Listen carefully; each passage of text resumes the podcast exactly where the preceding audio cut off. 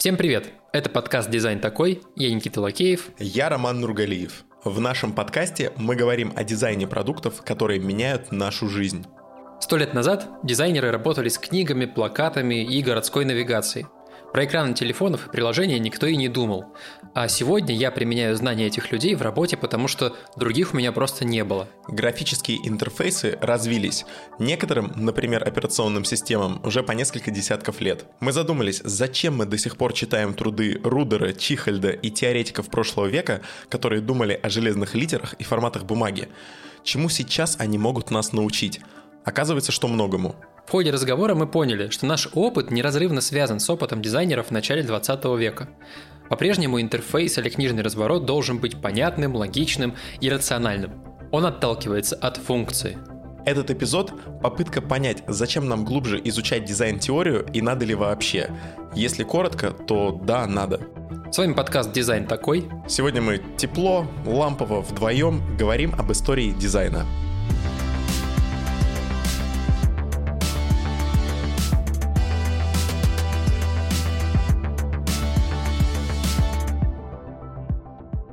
Парадокс-то в чем?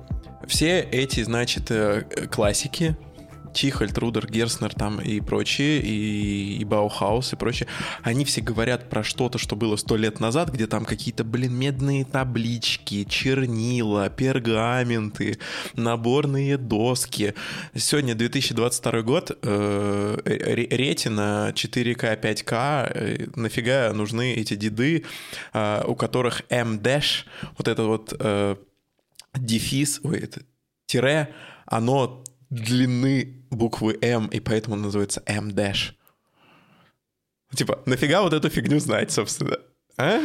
Красиво. Слушай, я когда э, расскажу, возможно, я уже рассказывал об этом, э, про, про то, как я пошел на интенсив э, по Bauhaus, по Bauhaus дизайну от Design Workout. Это такие такая школа Димы Барбанель. Да. И на этом интенсиве нам сказали, принесите все, бумагу, какой-то кар- картон, пластик, вообще несите все, из чего можно что-то делать, лепить. Клей ПВА был? Да, все О, было. Кайф. Что угодно вообще. Ну, то есть, прям при, приносите кучу материалов.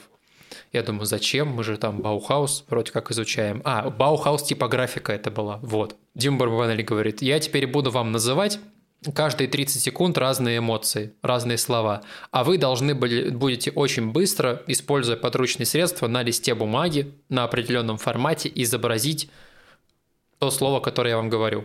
Такой, вот вам 30 секунд, изобразите злость.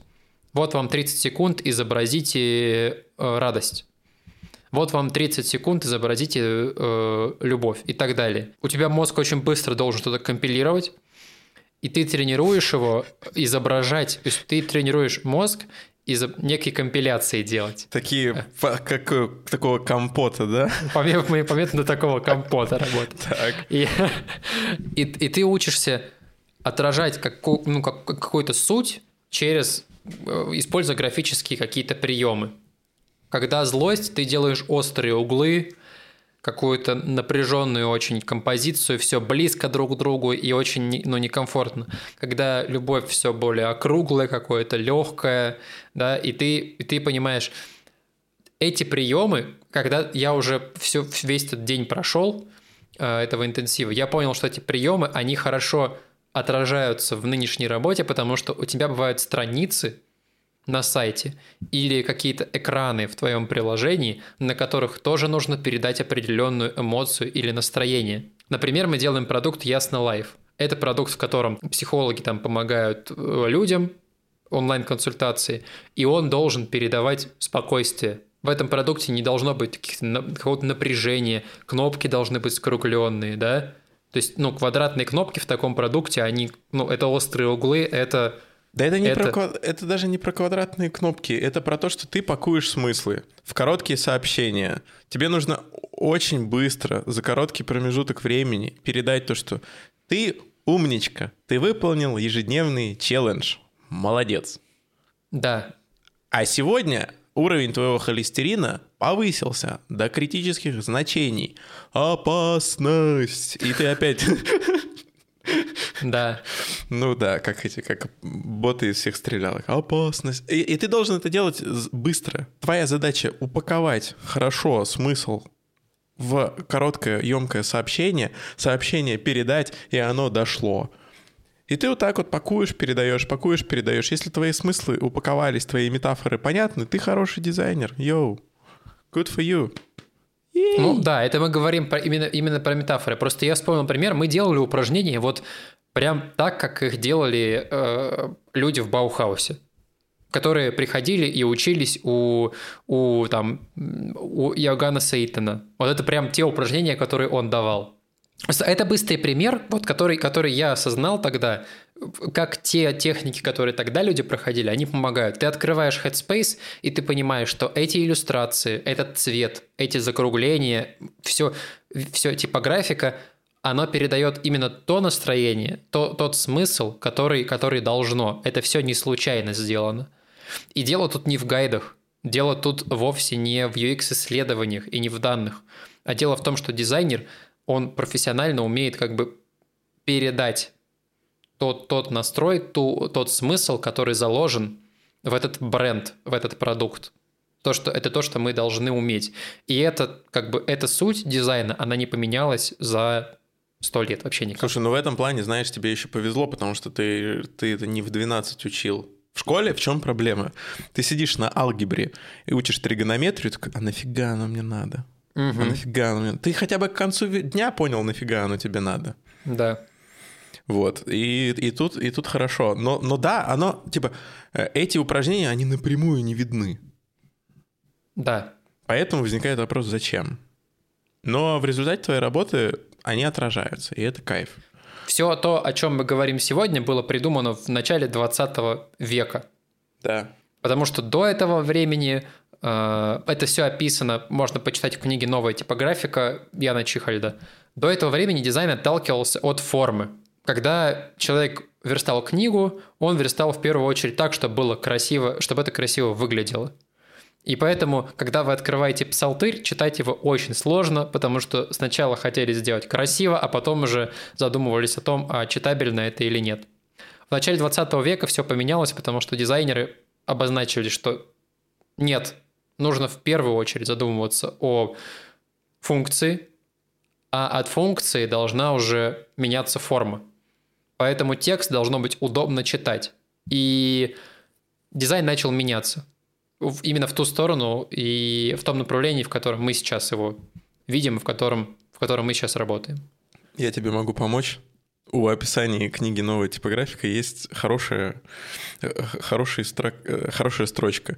Задача этой книги состоит в том, чтобы выявить связи типографики с другими видами искусства, внести ясность относительно типографических элементов и современных требований к типографическому оформлению. И тут очень хорошее слово есть. Связь типографики с, други, с другими видами искусства. С дизайном происходит то же самое. Дизайн сам едва ли является самостоятельной дисциплиной. Он опирается на 10 тысяч других дисциплин, точно так же, как физика, используют методы математики, арифметику, алгебру, тригонометрию. Она ее использует, но при этом она не является математикой. Дизайн использует типографику, дизайн использует композицию, композицию художественную, вот композицию фотографии, э, цветовую композицию. Дизайн это использует, но не является э, само, сам, самостоятельным Поэтому приходится это знать.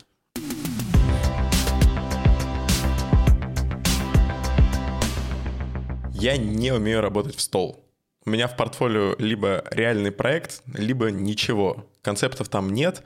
По одной простой причине я не понимаю, зачем, у меня мотивации просто не хватает. Вот у меня то же самое. Я не понимаю, как можно делать какие-то концепты, редизайны чего-то. Мне всегда очень важна цель, для чего я это делаю, и аудитория, для кого я это делаю. Я не могу делать продукт ни для чего и ни для кого.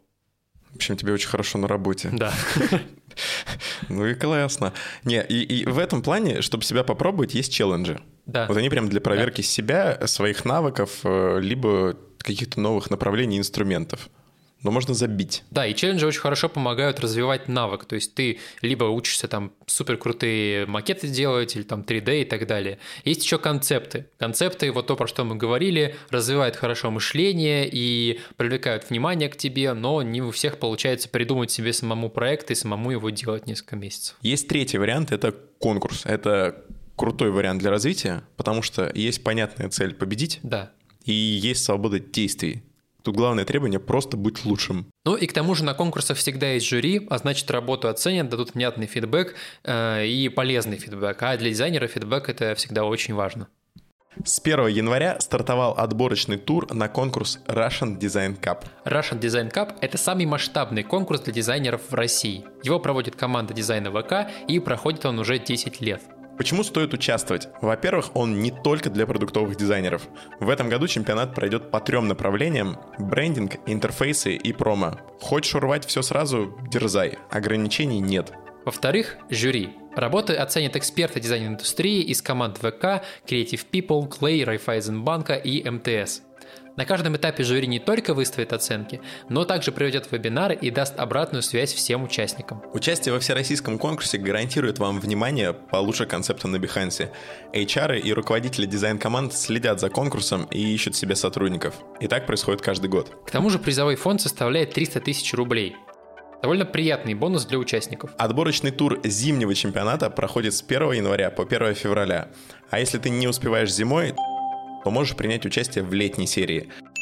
В этом году конкурс проходит два раза. Узнайте больше на russiandesigncup.ru. Переходите по ссылке в описании эпизода, в наших соцсетях и телеграм-канале. Регистрируйтесь, выполняйте отборочные задания, тем более в этом году это так просто. Настолько, что мы сами решили попробовать. Я уже делаю задания для отборочного Ну, тура, делай, да? делай.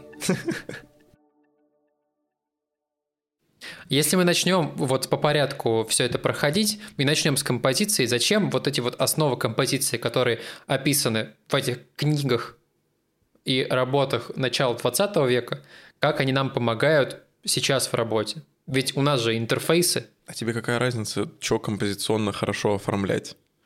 вот. Ну, типа, афишу или карточку в App Store. Это, это форма одна и та же. Да, очень странно, когда мы, пытаем, когда мы например, пытаемся уместить очень много в одну карточку. Есть такие дизайнеры, которые любят этим заниматься. И, то есть, вот нам, например, нам нужно на один экран уместить все. Мы в этот момент забываем, мы опять идем к...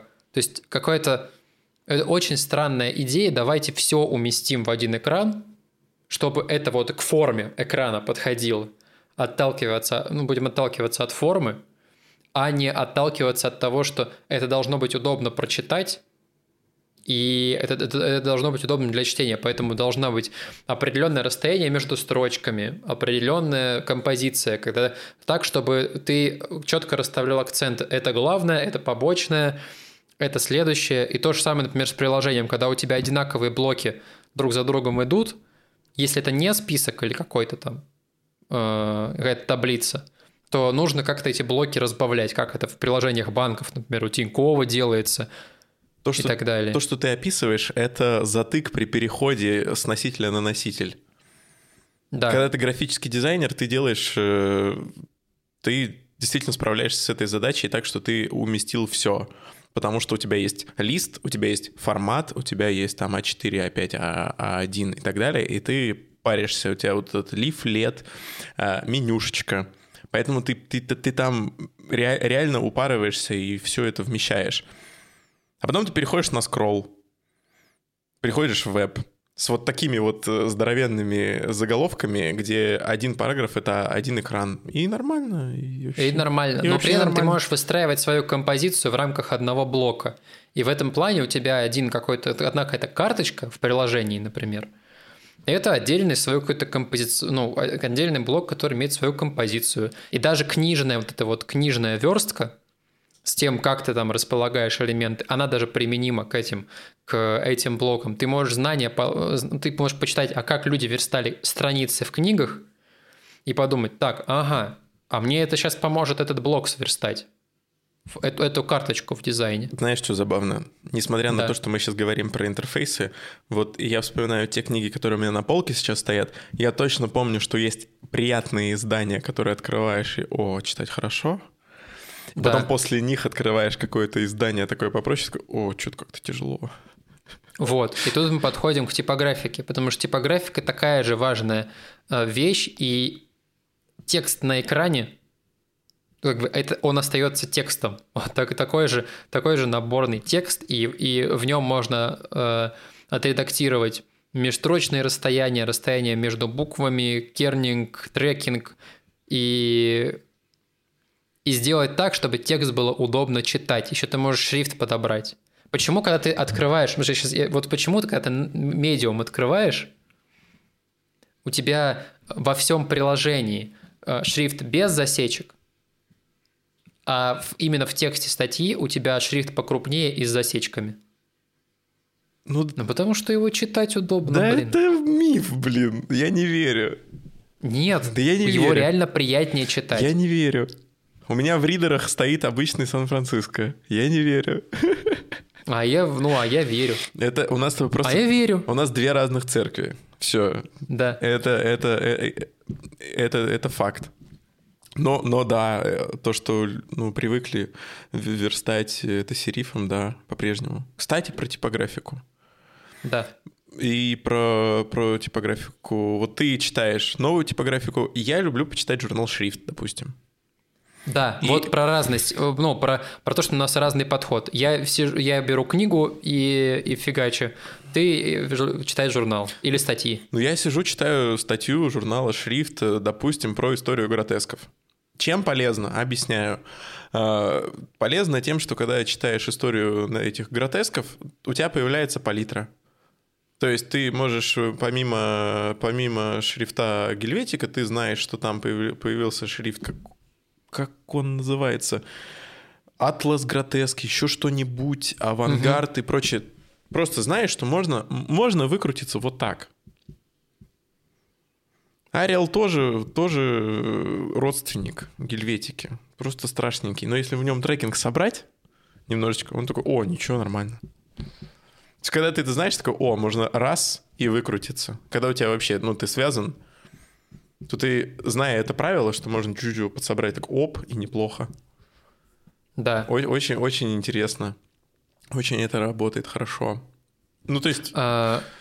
типа, ты это решаешь, эту проблему ты решаешь не тем, что э, мне бы дали деньги, я бы купил себе классный шрифт э, GT Америка там от Grilly Type, или купил бы себе классный швейцарский шрифт, но мне ничего не дали. Ну, ты можешь, э, ты можешь причесать имеющийся у тебя. Вот, ты важно, очень, очень важную штуку сказал.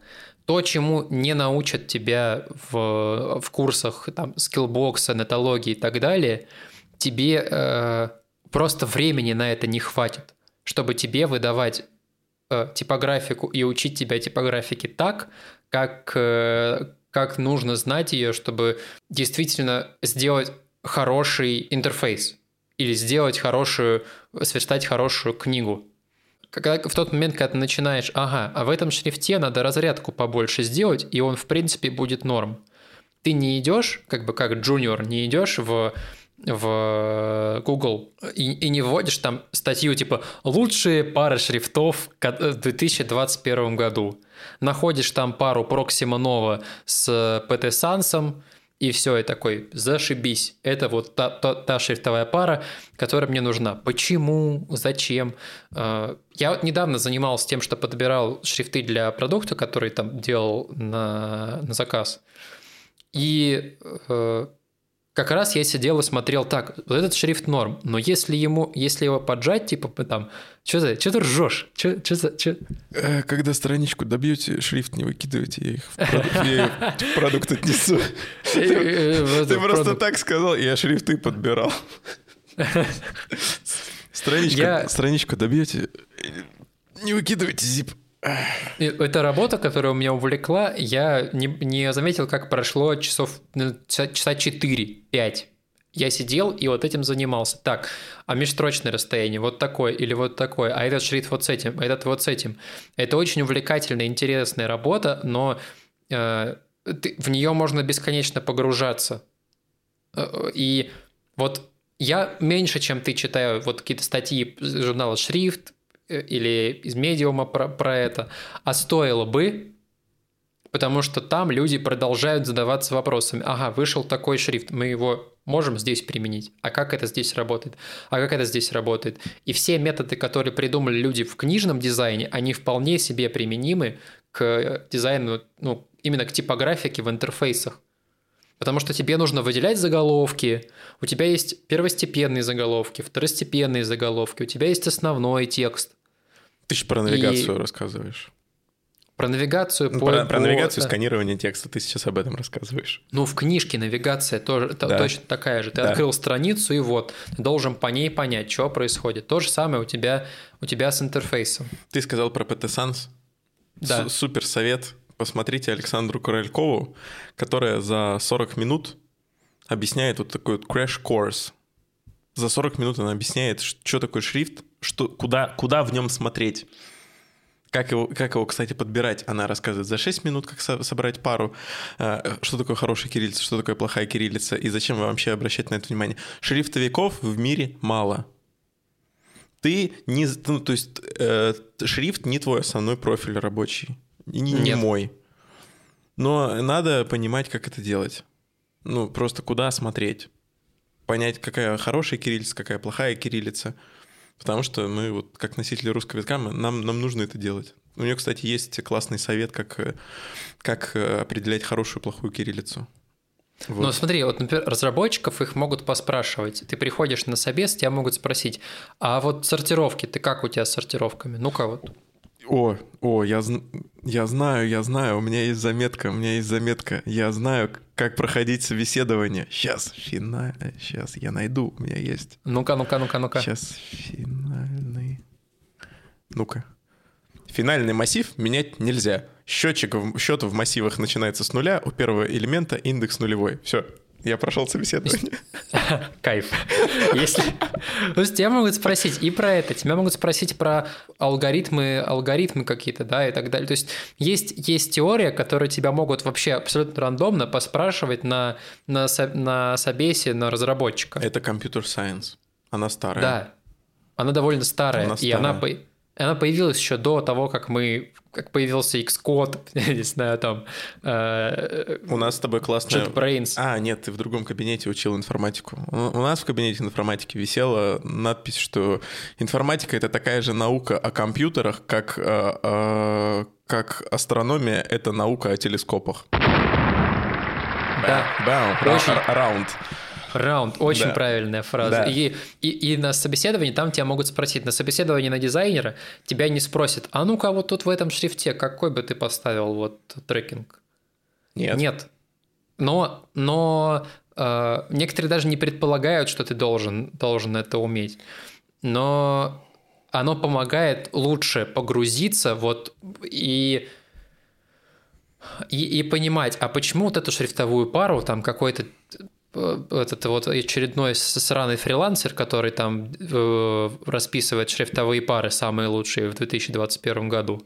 Самые тренд, трендовые подборки, твою мать, шрифтов. Блин, как... Я, я же делал, и как из любого сайта сделать э, сайт с Upwork. Ставишь Гилрой и... Да. Как второй этот шрифт? Как этот второй шрифт? Как его дьявола? А, не, не знаю, вот эти вот чуваки типа Игорь Джазов, Солдатов или Солдаткин, или как их вот, вот эти вот с классными фамилиями, которые су- супер топовые фрилансеры на, на Upwork. Вот у них эти э, подборки шрифтов, чтобы понимать, почему эти два шрифта работают или не работают. Ну вот, ну мне, мне кажется, важно, важно в это погрузиться. Плюс это просто супер интересно. Вот, ну, э, понять, а как, как, как вот эта типографика работает. А еще большой очень плюс, когда ты, когда ты понимаешь, ага, почитал тут немножко теории по типографике, тут теории по типографике. Мы же с тобой как бы не говорим про то, что как бы надо книгу читать. Ты статью, ты статьи читаешь. Я, я книгу прочитал. Я, надо, надо ее, кстати, перечитать. А, и ну, у всех по-разному голова устроена. Но эту информацию, чем больше ты узнаешь, тем больше ты начинаешь читать матрицу. Понял? Вот, ну, как бы ус- условно. Ты такой берешь какую-то книжку, в ка- пришел в кафешку, взял книжку, открыл ее такой, ну, прикольно здесь сделано, прикольно они подобрали. И каждый раз, когда ты потом открываешь книгу, открываешь приложение, ты начинаешь разбирать. И, и, и ты не просто какую-то условную там насмотренность тренируешь, типа насмотрелся ты на приложение, а теперь как сделаешь офигенное приложение, ты начинаешь анализировать каждый раз. И вот это вот, мне это нравится, и мне кажется, это важно.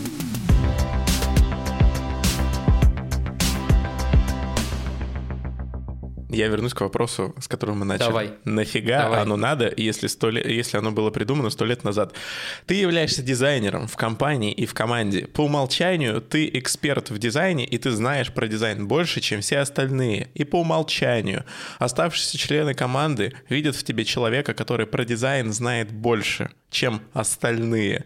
У остальных другой major, другой профиль, другая область их э, компетенции. Они знают про это меньше. Они на тебя, блин, полагаются. Они за, те- за это тебе деньги платят. Ты не ответил, ну, ты, ну окей, а нафига Нет. мне? Чё нафига? Ну вот, ну окей, они мне деньги платят, Да. на меня полагаются. Так. Да я и так делаю неплохой дизайн. Зачем мне вот это вот, вот этот вот чихаль-то читать или журнал шрифт вот этот вот открывать? Зачем? А, Ну, полаг- ну, полагаются они на меня, но я же им отдаю макеты вовремя. а, ну так блин, ну так у тебя у тебя вот ящичек есть с инструментами, у тебя там только два. Когда у тебя больше знаний, у тебя там этих инструментов 5, у тебя и киянка, и кайло, и стамеска, и шерхебель.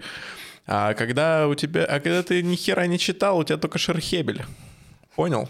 Как-то раз мы работали в, э, с братом и с, и с отцом в гараже. Кто-то делал, строили гараж, по-моему. И так если вы тогда- строили гараж, то не было гаража. Да, там, мы- ну, мы работали в, в- в будущем гараже, блин, давай так. И в том месте, где должен быть гараж. Так. И, и нужно было, короче, камень какой-то или что-то, короче, убрать или расколоть. Так. И я тогда сказал, типа, ну, тут, наверное, только хайлом можно это сделать. И брат сказал мне, ну, разве что твоим. А, Вот просто про кайло ты сказал. Я, когда говорят кайло, я сразу вспоминаю слово хайло, и я тогда думал, что это одно и то же. Ну вот, что ты меня пытаешься загасить? Прикинь разработчика, который умеет э, считать или выводить данные только одним приемом. В, в его жизни придет тот, тот случай, когда этот прием не сканает. Когда его low-kick, он, он просто не сработает. Там вместо, не знаю, не знаю, что там, как там в JavaScript, там надо вместо let использовать что-нибудь другое. И он такой, а я, а я, а я по-другому не знаю, меня так не учили. А зачем, а почему? А, ну, все. Ну, здесь мы приходим к тому, что это все держится на личной ответственности, потому что дизайнер, он может, в принципе, очень легко людей вводить в заблуждение. Мы это делаем Ну, уже здесь вот четвертый так. год. Вот здесь вот так нужно, потому что вот здесь вот то, вот то, и как бы, и как бы объяснить это решение по-своему, а, а не приводить какие-то ре- реально важные аргументы, которые основываются на каких-то накопленных за, за, целый, за, за целый век знаниях по, по дизайну. Еще мы живем с тобой в России. В России главный главный документ о профпригодности дизайнера это то, что он делал за последний год-два. Да, это и круто, и не круто. Это и круто, и не круто. Круто, потому что у каждого есть э, шанс, возможность э, войти в индустрию. Просто если ты одарен, у тебя ноутбук Acer э, подключен к интернету и Figma запускается. Да, да. И, а все остальное в интернете, ну, есть. Сиди, сиди и много делай. И минус в том, что а мы и не поймем сразу. Почему просто я, я говорю, вот сейчас мы еще про цвет, да, поговорим, про фотографию маленько, но мой аргумент, он, он в том, что э, вот, вот это слово насмотренность, прости, я тебя задолблю сегодня этим словом, оно как бы, оно же, блин, не про то, что ты должен насмотреться. А чё, ну блин, ну, я, Оно- ну я насмотренный, вон мне сколько скриншотов валяется. Ну, я Оно должно быть, оно должно быть не насмотренность, как мне кажется, оно должно быть на под... на разобранность, блядь, я не знаю. Под, То есть, ну ты под, должен... Поднаторел, есть русское слово такое. Поднаторел. Есть... Поднаторел. Есть. Сынок, ты... Собаку съел. Я Сынок. собаку. Вы должны собаку съесть. На. Никита, а вы собаку съели? Ну вот нужно, ну, нужно проходить такая штука, кейс-стадия, да, изучение кейсов. Да. И ты, когда что-то насматриваешь, ты должен анализировать, а Так. почему это хорошо, а это плохо. Почему тебе это нравится, а это нет. А чтобы это анализировать, нужно, нужно понимать, как это работает, как ты можешь проанализировать. Ну вот я тебе даю, даю тебе э, книгу или интерфейс, скриншот. Говорю, хороший, хороший дизайн. Говоришь, хороший. А почему? И вот тут, если ты сможешь объяснить, почему, ну, ну, классно, ты разберешь этот кейс и запомнишь что-то из него. А если ты по наитию такой, ну, это вроде классно, прикольно, прик... вот это прикольно. Слушай, я, я тебе могу И ни раскидать... одного аргумента не можешь привести. Я тебе могу раскидать, почему фильм «Никто» э, Ильи Найтшулера классный. Он классный. Мгм. Он классный. Типа он, он вешает ружья какие-то в, в сюжете. Показал это, показал это, показал это, потом бах, оно выстрелило. Ты не режиссер. Но я не режиссер. Ну, Чтобы, да. гова- чтобы, гова- чтобы э, идти и снимать свое кино и что-то подсмотреть у другого режиссера, ты должен понимать, как это работает, Ну да. и, и, и, и понимать, что ты подсматриваешь. Потому что если ты не понимаешь, что ты подсматриваешь, то, то как ты будешь у этого учиться? Вот, вот моя претензия к, к насмотренности, Ой, понимаешь? слушай, моя, претен- моя претензия к тому, что вот э, взяли и использовали, это эти паттерны в пятерочке. Так, У пятерочки два года назад стали использовать в новых, э, в, новых магазинах, стали использовать плитку такую несимметричную. Мы ссылки приложим, вы посмотрите, чтобы, потому что я не смогу объяснить, как, это, как эта плитка выглядит. А, Цель этой плитки, цель этого рисунка следующая.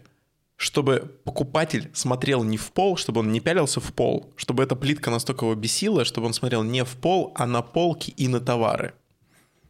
И вот сейчас дизайнеры, которые дел- занимаются приложением пятерочки, они оформляют вот эту вот отталкивающую, а- отталкивающий этот э, шрифт, паттерн, они используют его в оформлении карточки в Apple Wallet. Они используют его как э, паттерн в приложении. И у меня вопрос. Вы используете то, что отталкивает, и то, на что не нужно смотреть для оформления. Прикинь, я сейчас приеду к тебе и наклею обои, которые будут тебя э, и выгонять из твоей комнаты.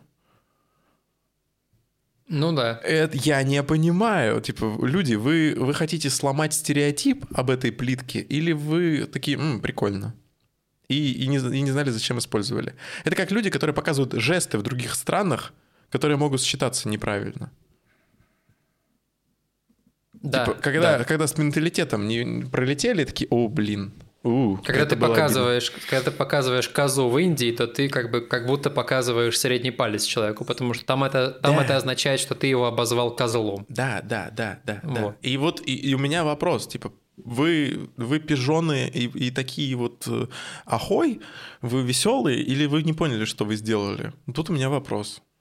Да, вы просто взяли плитку и применили, или вы это на- намеренно сделали, чтобы, например, привлечь внимание, а не оттолкнуть, чтобы все остальные карточки были такие э, спокойненькие, а ваша раздражала и привлекала к себе внимание. Не знаю, просто не знаю. Тут ну, то есть могут- это когда ты вот классный прием спер. Постоянно кто-то что-то тырит. Это нормально. Типа из, из одних дисциплин в другие принесли. Нормально. Но чтобы понимать, что тырить, ну, пришел ты, допустим, э, ну вот Яна Рудковская, давай, очень издалека я зайду. Я попробую, разогн- я попробую разогнать этот, э, по- попробую разогнать этот пример. Давай. Оттолкнемся от Яны Рудковской. Давай. Яна Рудковская. Без понимания того, что модно, что не модно, что красиво, что некрасиво, просто напихивает в свою хату кучу дорогого говна. А, о, блин. э, Сумки Луи Виттон, какие-то столы, кровать Романовых, какие-то очень дорогие платья, и тут же у нее Саприм. И все это тоже с тем же самым занимается Филипп Киркоров. Вот, вот эти вот люди, любители Филиппа Пляйна.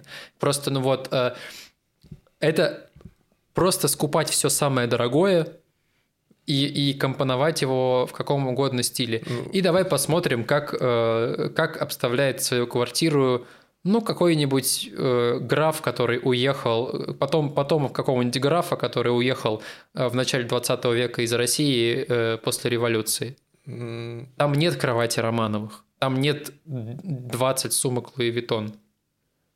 У человека есть хорошее понимание того, а какая дорогая вещь стоит того, чтобы в нее вложить деньги, а какая нет. Что сумка Луи Виттон должна быть одна, она удобная, это удобная сумка.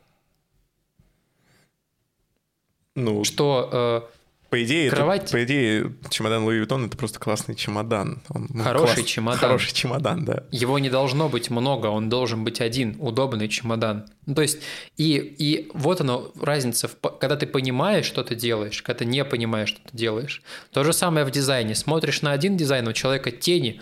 Вот недавно я в Сберзвук зашел. Твою мать, вот такие тени, просто огромные огромные тени, которые... Тень ложится на, на остальные блоки, понимаешь? У, у карточек. Может, это был ты, релиз группы затмения? Ты наводишь, ты наводишь курсор на, ты наводишь курсор на карточку, она увеличивается, и ее тень перекрывает, ну, ее тень ложится на соседнюю карточку. Ну, как бы, ну, суть, суть этой тени, этого увеличения в том, чтобы показать человеку, что, ну, он навелся, и, и, и теперь эта карточка активна под курсором. Для этого не нужно раздувать тень до исполинских размеров. Она должна быть, она должна увеличиться ровно настолько, чтобы человек понял, что он навелся. Перебарщивать с этим не нужно. И как бы, ну, в Яндексе такого, ну, в Яндекс Музыке такого нет, в Сберзвуке такое есть. Это все от понимания того, насколько нужно сильно увеличить, при, ну, насколько нужно сильно применять этот прием. Вот Яна Рудковская за, за, за, забахивает все, за, забубенивает с какими-то дорогущими вещами. А не знаю, Илон Маск, он покупает одну, которая нужна ему, и все. И, потому что он понимает, какая вещь э, стоит денег, а какая нет, и для чего она нужна. Да, ну, он просто от налогов косит, ты, ты не думай. А, так, я с тобой согласен по, по композиции, по цвету, по типографике, но, но, но оно, а, а, оно не все, ну, как бы, не, не все настолько беспочвенно. Все-таки теория в дизайне есть, в дизайне интерфейсов она есть, это есть. О, привет, UX. Да. UX, UX есть, мы его не отрицаем.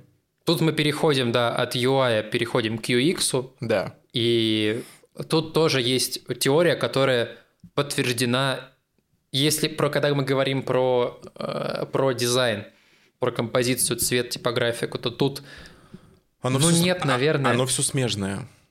Оно все смежно. И, и вот в дизайне в нем нет каких-то цифр, да, ты не подтвердишь это исследованиями и ну, научным методом. Как ты подтвердишь, что ты пере, передал ту, ту эмоцию, которую должен был передать? Это все очень на шарнирах такая штука ходит, но она, она отталкивается от профессионализма самого дизайнера, насколько ты смог это сделать. А вот UX это другая штука. Там, и, там есть исследования, которые четко на данных подтверждают э, то, как мыслит человек, как видит человек, как слышит, какие у него есть изъяны, которыми мы можем воспользоваться или которые мы должны учитывать, когда мы проектируем что-то.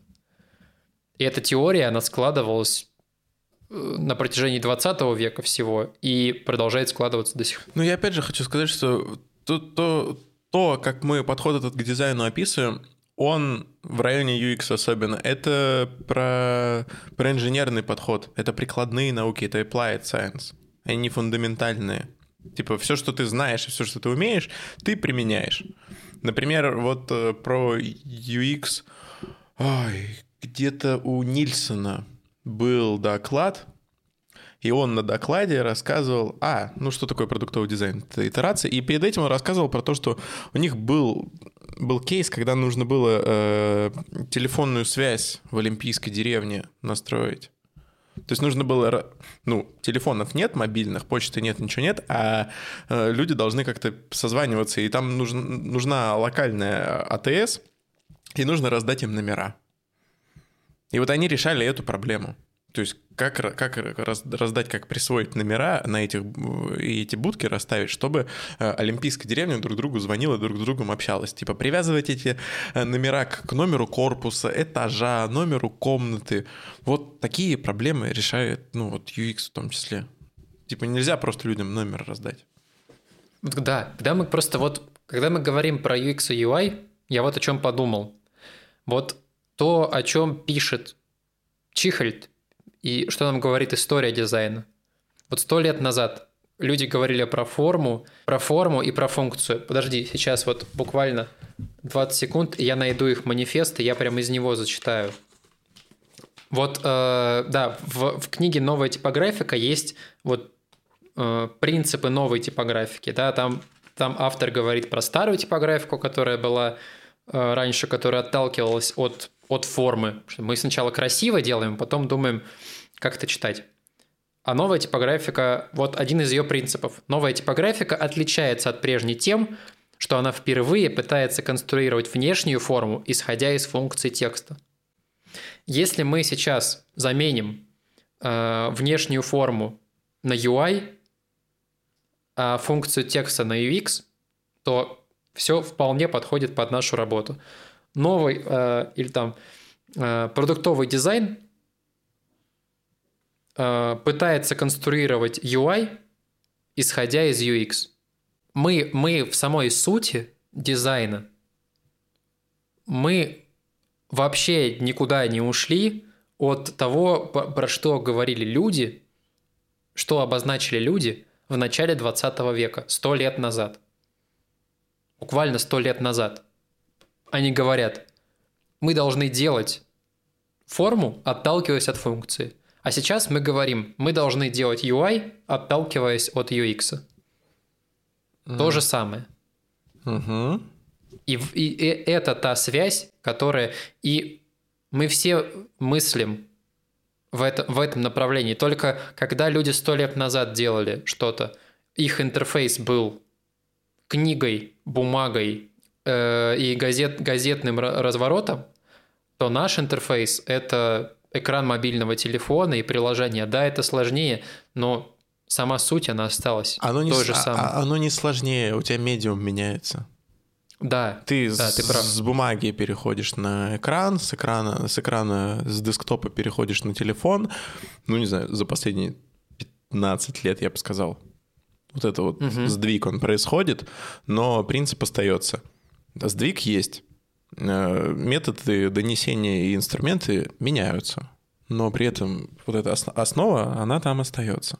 Да, и вот эта основа, я только что вот ее проговорил, прочитав вот а, а, один из принципов э, новой типографики. И все и равно вот... ее не спрашивают на собеседовании. И все равно это не спрашивают на собеседовании. У тебя, Но... у тебя, у тебя нет коллоквиума по, по закону Джейкоба Хика Фица. Да, ну вот UX... Его нет. А, UX — это огромное количество исследований, проведенных на протяжении всего 20 века, а, которые касаются эвристики, гештальт-психологии, поведения человека и того, как он, как он а, что-то воспринимает, читает, как он думает. Потому что люди, а и ученые как бы задавались этими вопросами не потому, что они хотели помочь дизайнерам. Им просто было интересно. Например, если мы возьмем книгу, я в тысячный раз про нее скажу, 100 главных принципов э, дизайна «Как удержать внимание» Сьюзен Уэйншик, то там как раз вот эти исследования описаны. Там, там, там э, она говорит про вот эти исследования, про то, ага, вот, вот пример простой – Э, про, про карточку в кофейне. Там э, провели, провели эксперимент и сделали два вида, два вида карточек, по которым дадут бесплатный кофе. На одной карточке было 10 ну, точечек для, для заполнения. Типа ты 10 раз приходишь, берешь кофе, тебе проставляют штампики, и 11 чашку ты получаешь в подарок. Было 10 пустых кругляшочков. На второй карточке было 12 кругляшочков, и один был изначально прям на принтере уже сделан, пропечатан, а второй при тебе заполняли, когда ты получал эту карточку. Это ты описываешь э, в любом редакторе есть пустой документ или, или типовой документ, с которым ты можешь работать. Но тут смысл в другом. Тут смысл эксперимента был в том, что когда у человека хоть какой-то небольшой прогресс есть, он, он, он гораздо э, с большей вероятностью продолжит э, с, с этим работать, потому что люди, у которых уже было заполнено, по сути, и, и тем и другим нужно было заполнить 10 пустых пробелов э, для штампиков, понимаешь? Только в первом случае у них были все пустые, а во втором их было 12, но две были заполнены. Но во втором случае гораздо больше людей, я уже процент-то не скажу, гораздо больше людей вернулись и э, допрошли это до конца и получили свой бесплатный кофе и принесли больше денег. Потому что, ну вот, это один из, а, одна, одна, одна из вещей, которые ученые поняли про людей. Если есть какой-то небольшой прогресс, то они продолжают. Почему на сайтах банков, а теперь мы говорим про дизайн, на сайтах банков есть прогресс-бар сверху при заполнении да. формы. Да, и тебе шанс на то, что ты получишь кредит, он автоматически уже там, да. типа 20 тебе уже дали за то, что ты фами... за то, что у тебя есть минимальные данные, там твой номер телефона или фамилия. Потому что твой мозг, он, он стремится к тому, чтобы закончить, завершить что-то. Когда оно не начато, в принципе, пофиг. Когда ты уже начал, и ты видишь какое-то начало, твой мозг, он такой, так, надо закончить, ну, я не могу не доломать автобусную остановку, если кто-то ее начал ломать. Типа того. Типа того, скотина, да, да. Ну. Да, именно. Вот вспомни на парте. Если ты не голубой, дорисуй вагон другой. Ну, Сколько вагонов там было? 37. Ну, кто-то же начал, кто-то же начал эти вагоны рисовать. И под парту Безусловно. уже пошло все и туда. Ну да, да, да. Поэтому... And the beat goes on. Это один из принципов. И, это, и тут куча принципов, которые и закон там Джейкоба, да, мы говорили. Давай мы и сейчас говорим. И сейчас говорим про него. Сейчас говорим. Оно, короче, тут опять же, оно все надо, но оно все не проверяется, но оно все надо. А еще что, что с UX, в чем можно пролететь? Ты можешь знать, ты можешь не знать метод. Ты можешь знать метод и неправильно использовать, а можешь знать и правильно использовать. Да. То есть, окей, у тебя может сидеть попугай, который говорит абэшку, абэшку, абэшку. Нафига она тут? Не нужна она тут. Оно не гарантирует тебе результат. А ты знаешь, как абэшку проводить? Вот, давайте абэшку, абэшку. Вот, тут абэшку еще провести надо правильно. А как ты поймешь, что у тебя один вариант лучше, а другой хуже? А сколько, какое количество человек должно пройти абэшку? Когда репрезентативно станет. А это, а это когда? Ну, то есть очень много вопросов. Ну, скоро, скоро. Которые тебе задаст профессионал, и ты как бы, ну, должен тоже понимать, как эта АБшка работает и для чего ее проводить. Да, ты прав. То есть ты должен понимать, ты не должен забивать гвоздь отверткой.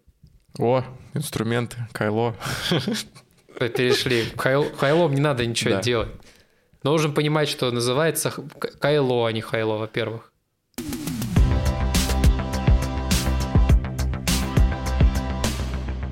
Ну, э, получ... получается, что все-таки теория-то есть. Да. Теория есть. Она, а, а, она меняется, потому что носители меняются, кейсы меняются, все меняются, но основы там остаются. Да, есть основа, есть основа дизайна. Э, это и типографика, и цвет, композиция, э, те основы, которые заложили люди сто лет назад и над которыми думали многие другие люди на протяжении этих 100 лет э, до 2021 года. И есть очень много работ, где люди ставят что-то под вопрос и пытаются понять, а как на самом деле. Может быть, нам что-то стоит поменять в подходе к типографике или к фотографии, или к цвету. И то же самое в UX. Есть очень много э, статей на Nielsen Norman Group, когда люди что-то объясняют и изучают. Есть исследования просто, которые можно почитать, интересные из, из мира психологии, там, эвристики. А, это все относится к UX. Есть методы исследований, которые, ну, новых там не добавляется, они какие были, такие остались. Слушай, даже когда я э, своей знакомой, она химик, ученый, рассказывал, Ну вот что мы на работе делаем? Ну вот есть гипотеза, например, что пользователи, они э, ну вот э, им удобнее вот, вот использ... ну, типа нажимать на карточку, нежели на кнопку. На карточке будет побольше информации, тогда они будут проваливаться туда вовнутрь. Мы берем эту гипотезу и находим какой-нибудь способ ее проверить. Значит, делаем прототип, идем и проверяем. Она такая, ты мне описываешь научный метод. Ну да. Это чисто научный метод. Ты выдвигаешь гипотезу, придумываешь, как ее проверить, идешь, делаешь эксперимент, приходишь с данными и либо подтверждаешь ее, либо опровергаешь. Вот тебе исследование, вот тебе юзабилити тестирование. Но есть еще плохие, которые ты уже знаешь примерно, как закончится, и ты проводишь для того, чтобы просто подтвердить. Чтобы подтвердить, да. Это вот это прекрасно работает, когда в команде тебе говорят, да ну нафиг. Да нет, да оно работает. Ты говоришь, ну ладно, пойду исследование проведу, сейчас докажу, что не работает. Ну, научная часть заключается в том, что ты не можешь полагаться на собственный опыт жизненный, э, на вот это common sense, gut feeling, и, ну, я привык. Мне репрезентативно, и здесь используется научный метод, опять же. Ну, ну, блин, около научный.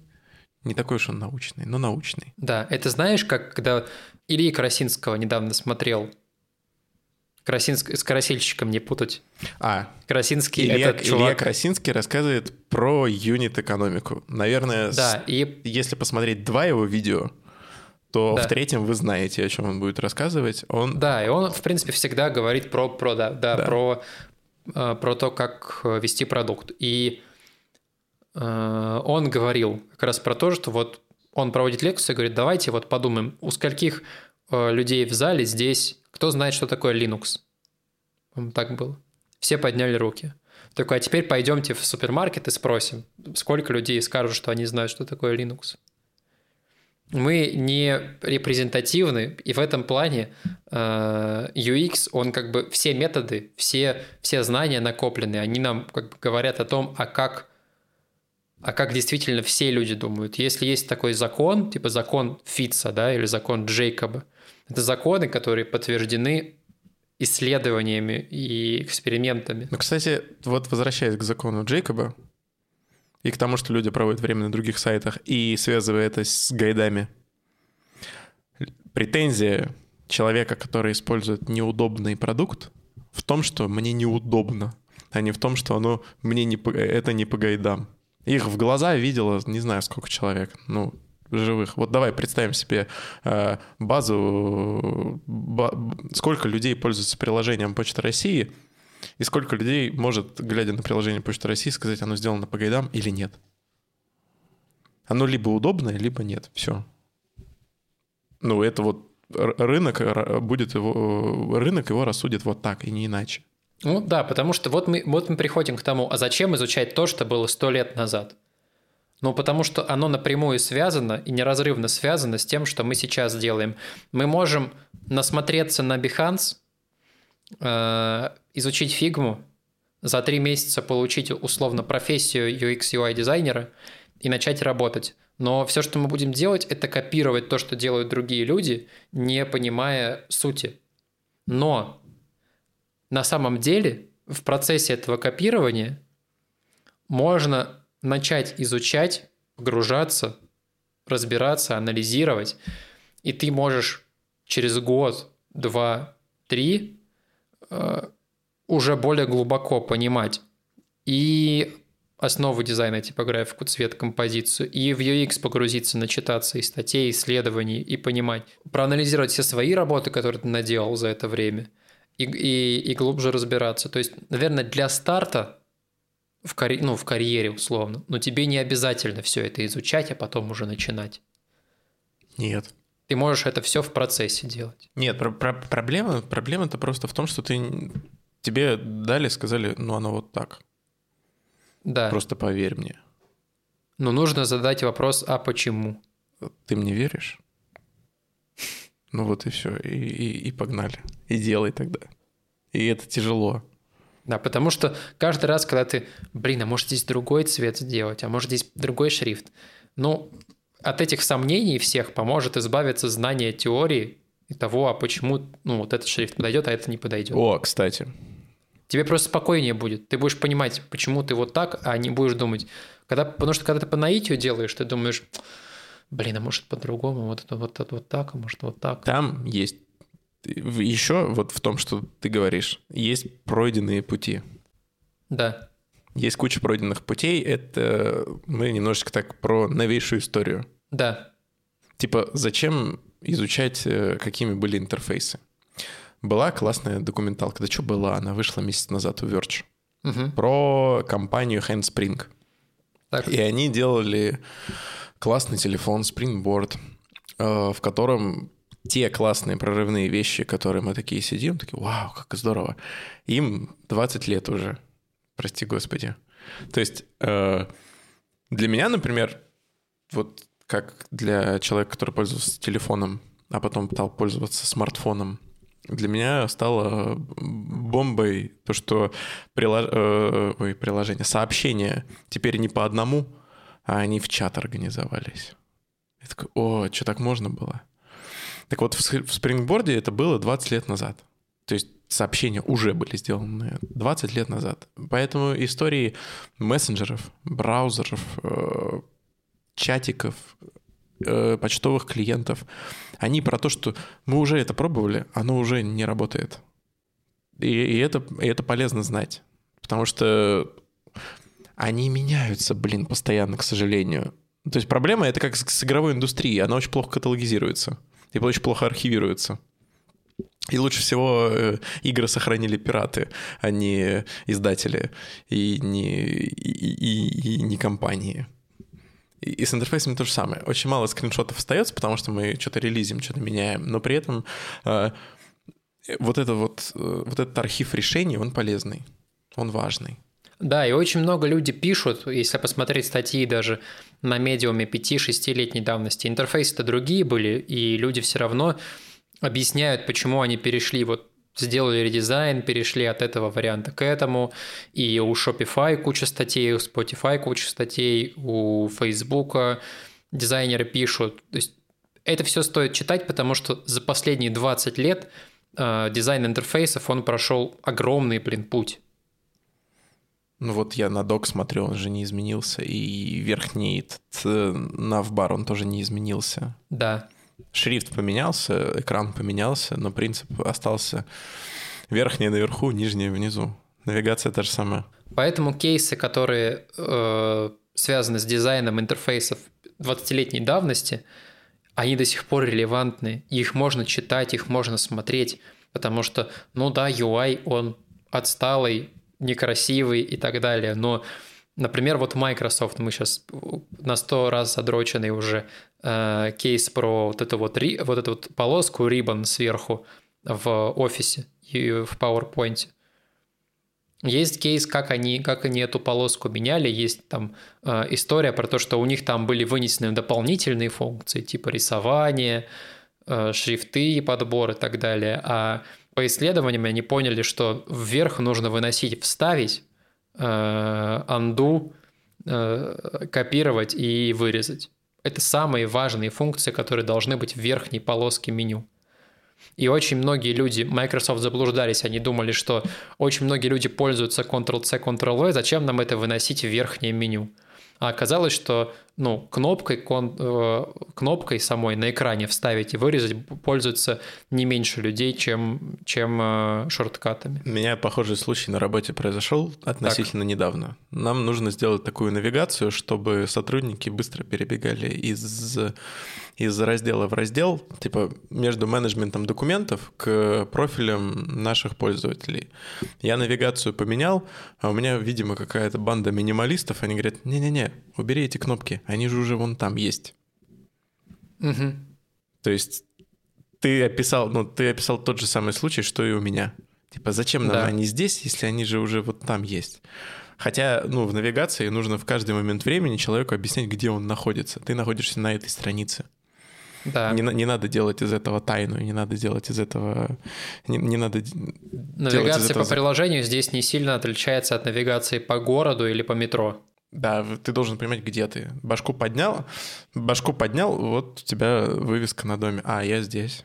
Да, в каждый момент должен понимать, где ты находишься и, и, и что происходит. То же, самое, то же самое в приложении. Тут мы можем копать как историю интерфейсов и смотреть, а как выглядел Facebook 10 лет назад и почему он так выглядел. Или посмотреть на то, а как приложение Evernote за последние 10 лет изменилось. С, чего они начали, к чему они сейчас пришли. Кстати, в iOS, в iOS сверху слева раньше, раньше не было никакой этой кнопки, что можно назад в то приложение вернуться, из которого ты ушел. Да. Потому что в, в мобильной навигации все еще тяжелее, тебе надо понимать, что там было справа, что там было слева, что угу. было сверху, что снизу, и что, и, и что там фоном. И вот эта навигация, она появилась, что ты ушел оттуда, и ты можешь туда вернуться. У нас есть очень большая область, это промышленный дизайн у которой можно учиться бесконечно, потому что это тоже интерфейсы.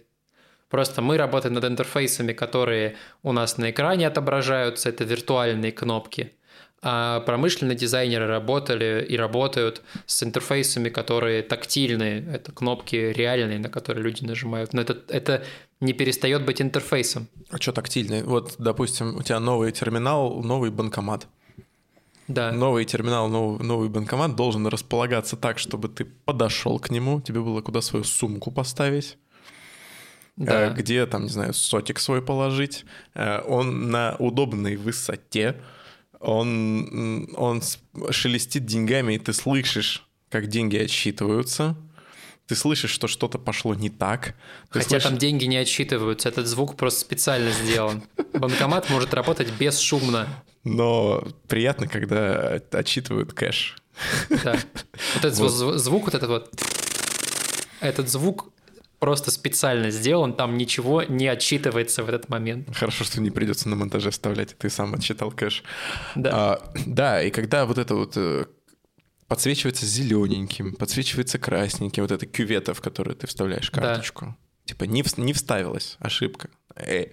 А сам этот терминал получается малой архитектурной формой. У него есть UI и у него есть UX. И это все продумывал дизайнер. И получается, что получается, что э, дизайнер, который продумывал этот банкомат, он тоже UI UX дизайнер. Ну да. Потому что, а, ну это как э, кухонной столешнице подойти. Нельзя, нельзя к ней подойти, если у нее снизу выемки не будет, у тебя ноги не, не дойдут до конца. Вот, тут то же самое происходит. То есть ты должен эти правила тоже учитывать при разработке э, вот промышленного какого-то решения. Мы можем учиться, разбирая, читая, разбирая кейсы, примечая какие-то вещи в, в, в нашем мире, не в экране смартфона, а когда мы пользуемся калькулятором, игровой приставкой, каким-то терминалом, дверью и, и, и так далее. Потому что интерфейс это что такое? Это то, через что ты взаимодействуешь. Когда ты работаешь с калькулятором, ты нажимаешь на физические кнопки, цифры. Ты взаимодействуешь с этим устройством через эти кнопки. Это UI. Эти, эти физические кнопки – это твой UI. А когда ты получаешь цифру на экране, и ты как бы доволен. Это, это UX. Я понял, что в лифте есть э, стейты, есть состояние кнопок. Типа, да. э, типа enabled, что она доступна. Ты можешь выбрать этаж. Есть, есть selected, ну, или activated, что ты выбрал пятый этаж. Да. И ты нажимаешь, и видно, что ты едешь на пятый. А еще есть прогресс-бар, в котором ну, ты, ты видишь первый этаж, второй этаж, третий этаж. Да. Так что, ну, хороший интерфейс. И ты понимаешь, где ты, ты понимаешь, где ты находишься, ты находишься на пятом. Есть UI и есть UX. И, да. И все это можно подмечать и подмечать, и вылезти из смартфона, вылезти из Behance и пойти и смотреть э, на, на, все, на все окружающие устройства, э, какие-то об, об, объекты и подмечать, а где хорошо сделано, а где плохо. Общем, мне кажется, прекрасная нота, на которой можно закончить этот выпуск, э, в том, что то, что было придумано людьми сто лет назад, оно неразрывно связано с тем, что мы делаем сейчас. Это доказывает то, что мы просто заменили два слова в цитате из книжки столетней давности, и, и оно полностью подошло к нашей работе. И от того, что принципы не поменялись, мы можем изучать все работы которые, и все, что сделали люди за последние сто лет, и учиться у них. И учиться не только у Behance и у кейсов, которые рассказаны на, на медиуме, а учиться у того, а почему не взлетел вот такой э, вот такой дизайн, не знаю, усилителей в 86 году. Кейс-кейс, почему они сделали вот такой интерфейс, он не подошел, а почему вот эти калькуляторы считаются самыми лучшими, которые Браун сделали, которые Дитер Рамс придумал. А, а почему здесь так? А почему здесь так? Задаваться вопросами, изучать окружающий мир и оттуда получать знания, а не только из каких-то очень узких источников, которые мы себе наметили, типа телеграм-каналов и, и Behance. Ведь UI, UX, если подумать, это вообще все вокруг. Дизайн — это все вокруг. Отлично. Закончили тем, что все дизайн. Все дизайн.